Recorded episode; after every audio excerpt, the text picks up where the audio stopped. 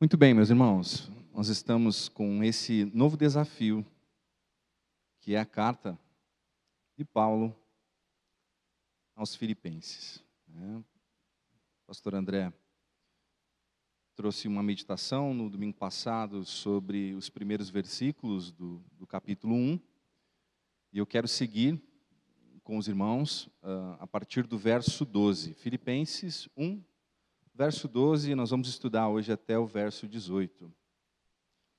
Uh, na sequência do capítulo, ali depois do verso 18, nós vamos ter algumas falas bem célebres né, de Paulo, mas não é sobre essas falas que eu vou me ater no estudo de hoje. Né? Para frente ali você vai ter, né, para mim, uh, o morrer é lucro né, e viver é Cristo. E hoje, esse versículo conhecido ele vai ficar de fora, para que outros versículos que talvez a gente não tenha tanto contato possam também nos orientar. Uh, nós estamos pensando um pouquinho hoje aqui sobre a situação do cristão e o progresso do evangelho. A situação de cada um de nós e como cada um de nós se encontra, como isso pode contribuir para o progresso do evangelho. Então, aqueles que estão bem, saudáveis, uh, com emprego, nós temos aqueles que perderam familiares, que estão doentes, que estão desempregados. Como essas coisas podem contribuir, então, olhando para a situação de cada cristão, nós vamos olhar para a experiência né, de Paulo aqui, do que ele vai estar retratando, como isso vai nos auxiliar para o progresso do Evangelho. Nós vamos fazer a leitura bíblica, então, Filipenses 1, do 12 ao 18. Eu vou ler aqui na nova tradução da linguagem de hoje. Meus irmãos, eu quero que vocês saibam que as coisas que me aconteceram ajudaram de, de fato o progresso do Evangelho. Pois foi assim que toda a guarda do governador e todas as outras pessoas ficaram sabendo que estou na cadeia porque sou servo de Cristo. E a maioria dos irmãos, vendo que estou na cadeia, tem mais confiança no Senhor Assim, eles têm cada vez mais coragem para anunciar a mensagem de Deus.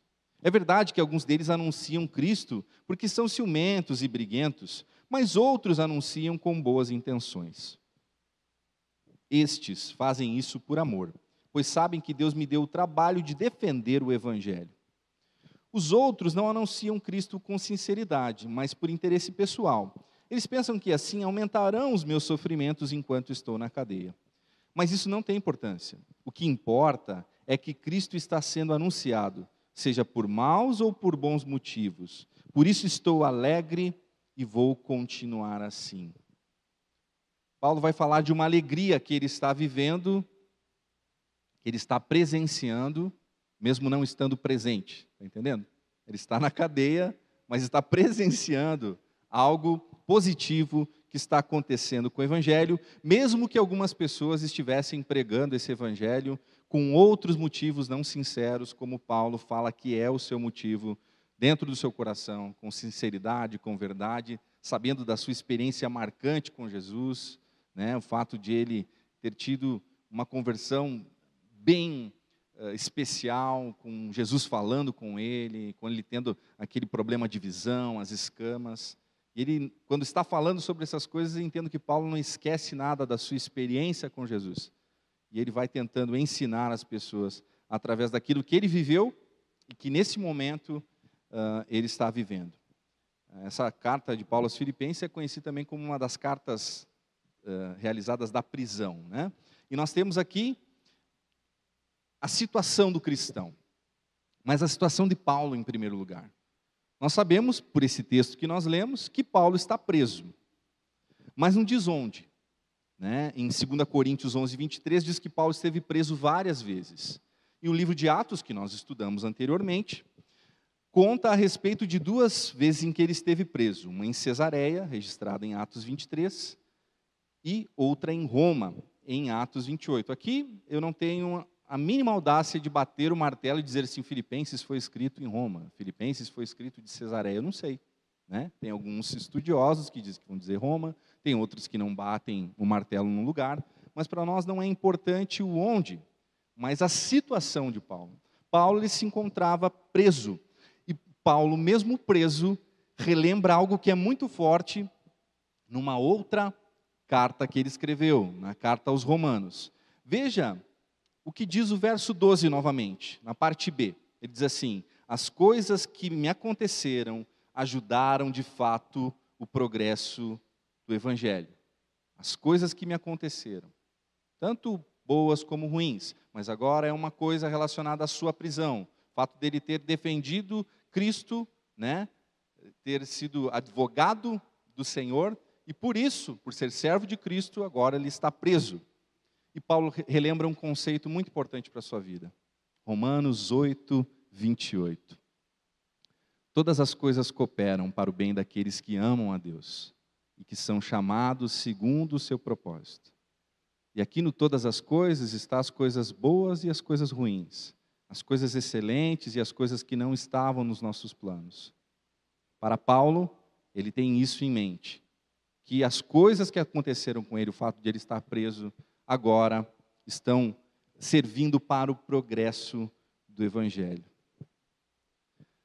Uma outra tradução vai dizer o seguinte: aquilo que me aconteceu tem ao contrário servido para o progresso do Evangelho. As coisas que me aconteceram têm contribuído. Então ele fala que essas coisas ajudaram, serviram e contribuíram. No verso 13, Paulo vai dizer que é por causa dessa prisão que toda a guarda do governador, a guarda do palácio, a guarda pretoriana, como é chamado aqui numa outra versão, e os demais, as pessoas que estão na volta daquele local importante, que é um palacete, um palácio, um local ali do governador de, ligado a Roma, né? E os demais ficaram sabendo do motivo dele estar preso por ele ser servo de Cristo, ou numa outra tradução, por causa de Cristo, pela causa de Cristo. Por isso que ele está na cadeia. Quero pegar essa situação de Paulo para transformar ela na situação do cristão. Algumas pessoas eu tenho noção da situação que estão vivendo, com suas perdas, suas lutas. Outras eu não faço a mínima ideia se estão bem, se estão sofrendo ou não. É por isso que é tão importante aquilo que o pastor André falou de você ter a liberdade de compartilhar os seus motivos de oração, porque nós podemos conhecer um pouco mais da realidade da igreja, já que agora nós não podemos fazer tantas visitas, nós temos essa restrição. Mas quero constatar com você, quero a cada ponto, nós estamos falando da situação do cristão, quero fazer uma constatação e uma aplicação para as nossas vidas. Essa é a primeira constatação a respeito dessa experiência de Paulo.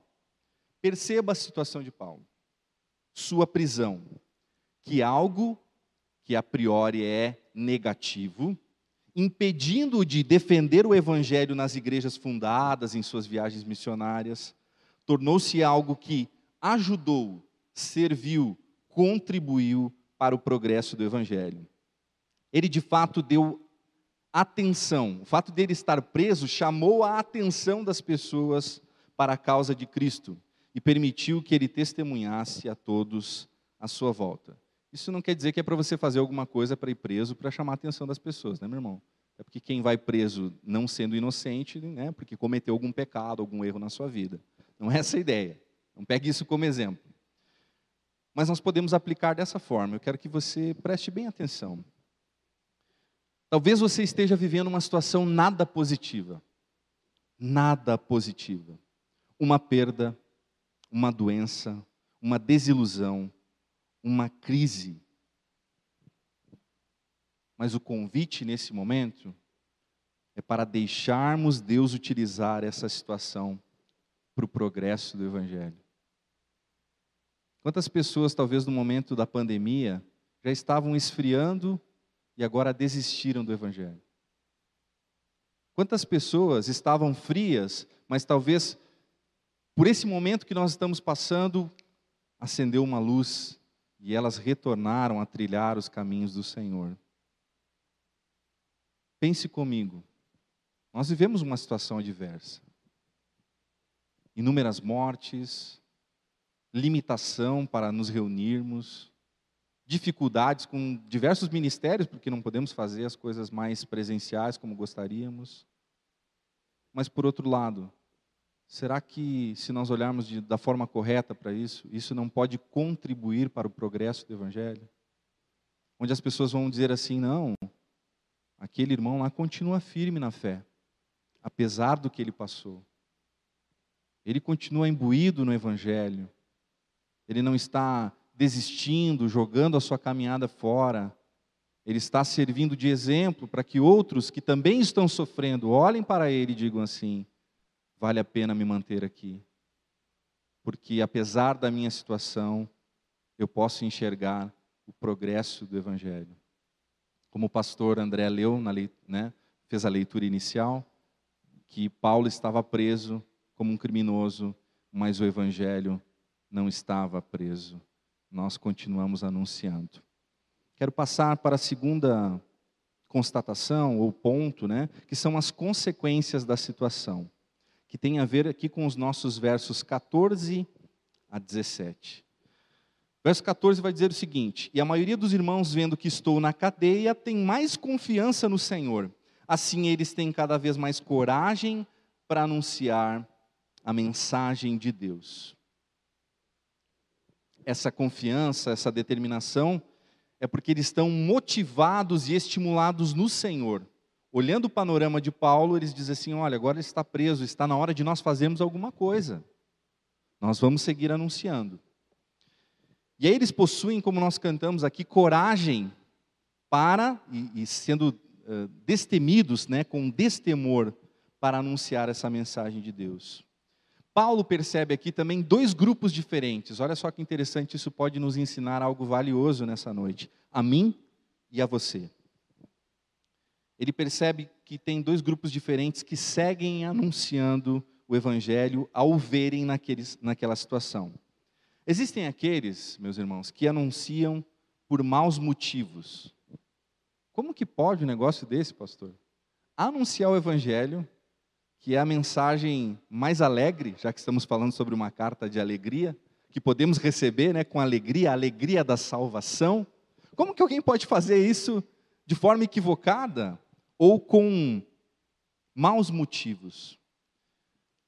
Essa tradução que eu utilizei hoje, a nova tradução da linguagem de hoje, vai dizer assim que esses anunciam por maus motivos, com ciúmes, com brigas. Eles não anunciam Cristo com sinceridade, mas por interesse pessoal. A nova versão internacional diz assim que eles anunciam por inveja e por rivalidade, por ambição egoísta e sem sinceridade. A nova Almeida atualizada vai ainda lembrar que é de forma não sincera, por interesse pessoal. Que interessante. Quando Paulo consegue enxergar. Paulo está vendo aquelas pessoas que queriam ser apóstolos no lugar dele, ou serem melhores do que ele, dizendo assim, que eles estavam agora anunciando o evangelho enquanto Paulo estava preso, talvez até pensando que essa prisão ele merecia isso. Muitas pessoas que anunciavam sem ter o coração voltado para a mensagem. Segundo Paulo, esses pensavam que quando estavam anunciando, estavam aumentando o sofrimento dele enquanto ele estava na cadeia. Ou seja, assim, é mais ou menos assim, está vendo, Paulo? Você entrou numa furada, você está preso, agora é a gente que tem o privilégio de anunciar. Como se Paulo ficasse preocupado com isso. E aí depois ele vai explicar uma coisa interessante para nós.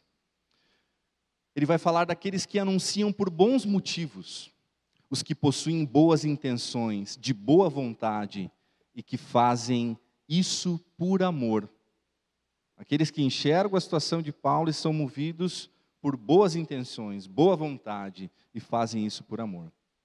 Conforme Paulo, esses sabiam que Deus tinha dado a ele esse trabalho, ele estava incumbido, ele estava ali para anunciar, para defender o Evangelho, defender a causa de Cristo. E aí nós podemos relembrar o que está escrito em 1 Coríntios 9, 16. Paulo diz o seguinte: Se anuncio o Evangelho, não tenho de que me gloriar, Pois sobre, pois ai de mim se não anunciar o evangelho, pois sobre mim recai essa obrigação. Olha, olha bem, o amor de Paulo não é romantizado aqui. O amor de Paulo a Jesus é o seguinte: olha, eu sei a verdade, eu sei a mensagem, e ai de mim se eu não anunciar. E é por isso que Paulo também entende que há esse progresso no evangelho. As pessoas estão anunciando. alguns com os motivos corretos, com o coração no lugar, e outros com a mente deturpada, anunciando o evangelho por outras questões. Poderíamos falar aqui de algumas situações por uh, sucesso próprio, por dinheiro, uh, por satisfação pessoal, por dizer que está fazendo algo. Veja como eu anuncio o evangelho, quando na verdade seu coração está distante de Deus. E quero fazer aqui de novo, então, sobre esse segundo ponto, sobre as consequências da situação. Perceba nessa constatação que há possibilidade de a gente anunciar e pregar o Evangelho pelas motivações errôneas. Eu espero que não seja o seu caso, meu irmão. Nem você que está em casa, nem você que nos assiste aqui do Salão Social da IB. Que a sua motivação de seguir anunciando, vivendo o Evangelho, ela seja genuína. E aí quero fazer uma aplicação. Será? Será, como diria, diria Mocó nas antigas, será que anunciamos, vivemos e servimos a Cristo de boa vontade por amor? Ou fazemos isso com aquele clima de invejas, de brigas, sem sinceridade ou por interesse pessoal? Será que já faz tanto tempo que eu participo de uma igreja que eu nem sei mais por que, que eu faço as coisas? Por que, que eu trabalho no ministério? Por que eu sirvo? Ou por que eu vivo esse evangelho que aí eu vivo e vou vivendo e eu já me esqueço por que eu estou abraçando essa causa. E quero terminar aqui com o terceiro apontamento, sobre o verso 18. O que importa em qualquer situação? O que é importante para nós, independente da situação em que nós estamos? Para Paulo era o seguinte, mas isso não tem importância. O fato de eles estarem anunciando lá pelos motivos errados, né? O que importa é que Cristo está sendo anunciado, seja por maus ou por bons motivos. Por isso estou alegre e vou continuar assim. Queridos, eu quero deixar bem claro aqui uh, que Paulo não está avalizando, não está afirmando que as pessoas que fazem a anunciação do Evangelho, que vivem o um ministério, a vida cristã, podem fazer isso de qualquer jeito. Ele está dizendo assim, ó, que muitos anunciavam a mensagem como ela era, e Paulo fala ali do meu evangelho, em 2 Timóteo, capítulo 2, verso 8. Meu evangelho não é porque era dele, é porque era o evangelho que ele tinha aprendido de Cristo e agora ele estava ensinando para as outras pessoas. Mas olha só que situação. Ele não avaliza a religiosidade, ele não avaliza o coração enganoso ou mesmo a criação de heresias. Pensa assim, ah, por maus motivos, pode anunciar. Bom, então o cara anuncia o evangelho todo errado e Paulo está concordando com isso. Não é isso. Ele está dizendo mais ou menos isso. Quando ele afirma que isso não tem importância, ele está querendo dizer algo assim. Enquanto a falta de sinceridade de outros pregadores do Evangelho atinge apenas a pessoa do apóstolo, ou seja, eles estão tentando atacá-lo de alguma forma, isso não é problema, sem que eles mexam com aquilo que está sendo anunciado sem que eles mexam com o cerne do Evangelho. Paulo não se importa, mesmo que a intenção não seja mais pura e verdadeira. É óbvio que Paulo está preocupado com a mensagem, com aquilo que é essencial no Evangelho. Mas está dizendo assim, ó, se você está anunciando a mensagem, e é o que aqueles pregadores estavam fazendo, com uh, o teu coração enganado, mas você não mexeu na mensagem, no teor dela, eu não me importo. Agora, quando você começar a mexer no teor da mensagem, né, mentir para as pessoas, pregar um evangelho errado, aí sim, Paulo com certeza, e ele se levantou em sua vida para falar sobre esses super apóstolos, essas pessoas que se diziam de Cristo, mas na verdade pregavam o evangelho de forma errada. E eu quero então levantar novamente aqui uma constatação e uma aplicação. Perceba que a alegria de Paulo não está em pregar o evangelho de qualquer jeito mas que, apesar das motivações erradas de alguns, Cristo estava sendo anunciado. E aí, meus queridos, só Deus sabe no seu coração por que você continua anunciando o Evangelho. Eu não sei, o pastor André não pode adivinhar, nós não temos bola de cristal e se tivéssemos não a usaríamos, que nós podemos usar a oração e conversar com Deus e pedir direção para Deus. Nós não sabemos, mas revisite o seu coração para saber por que ainda você serve, por que você anuncia, por que você diz viver esse evangelho. E como uma aplicação, nós devemos nos alegrar com não devemos nos alegrar com o um anúncio equivocado, mas entender que Deus nos permite viver a palavra de Deus e anunciar ela em qualquer situação que passemos. O que mais importa não é nosso bem-estar. Ah, tá tudo bem comigo e por isso eu vou anunciar. Ou a nossa pseudo-imunidade cristã. Não, eu sou cristão, comigo não vai acontecer nada, em nome de Jesus. E ainda usa essa fórmula mágica. Em nome de Jesus, não vai acontecer comigo. Quem disse, meu querido? O que nós enxergamos nessa pandemia foi algo muito diferente. Mas que, independente do que estamos vivendo, o Evangelho seja a tônica, a mensagem da salvação, da alegria, do reatar de um relacionamento de Deus com o um homem através de Cristo Jesus e somente por Ele. E quero concluir, já que preguei três pontos aqui, a situação, as consequências da situação e o que realmente importa. Quero trabalhar com três conclusões. A situação em que vivemos está longe de ser a ideal aos nossos olhos, mas mesmo assim Deus está utilizando tudo isso para fazer Cristo ser anunciado ao maior número de pessoas possíveis. Gostaríamos de estar vivendo o que estamos vivendo, gente? Não, não somos malucos. Mas mesmo assim, Deus está utilizando tudo isso para alcançar o maior número de pessoas possível. E você faz parte disso. Não se sinta isento, inerte, porque agora a gente pode mandar um link para alguém. Assiste o culto lá da igreja, meu irmão, que é bem legal. E aí você, então eu anunciei, eu mandei um link para alguém. Não, porque você tem vizinhos, você tem pessoas que estão ao teu alcance com todo cuidado, sem exageros, mas que nós podemos continuar anunciando. Número dois, as consequências dessa situação podem fazer de nós pessoas que anunciam o Evangelho com confiança e coragem. Haverá aqueles que farão por motivações corretas, alguns farão pelas motivações erradas, ou até mesmo alguns vão desistir de viver e anunciar. E eu não quero que você faça parte nem desse segundo grupo e nem desse terceiro. Daqueles que desistem ou daqueles que anunciam pelas motivações erradas. E número três, por fim. O que mais importa no final não é o formato, não é como nós fazemos. Se é online, se é presencial, se é tete a tete, se é pelo WhatsApp. Como é que a gente faz? ou o julgamento das motivações. Então, agora, a partir de agora, eu vou ficar pensando aqui comigo. Será que o Beltrano está anunciando com o coração sincero? Será que ele está fazendo isso com interesse de coração? Não é isso. Não é.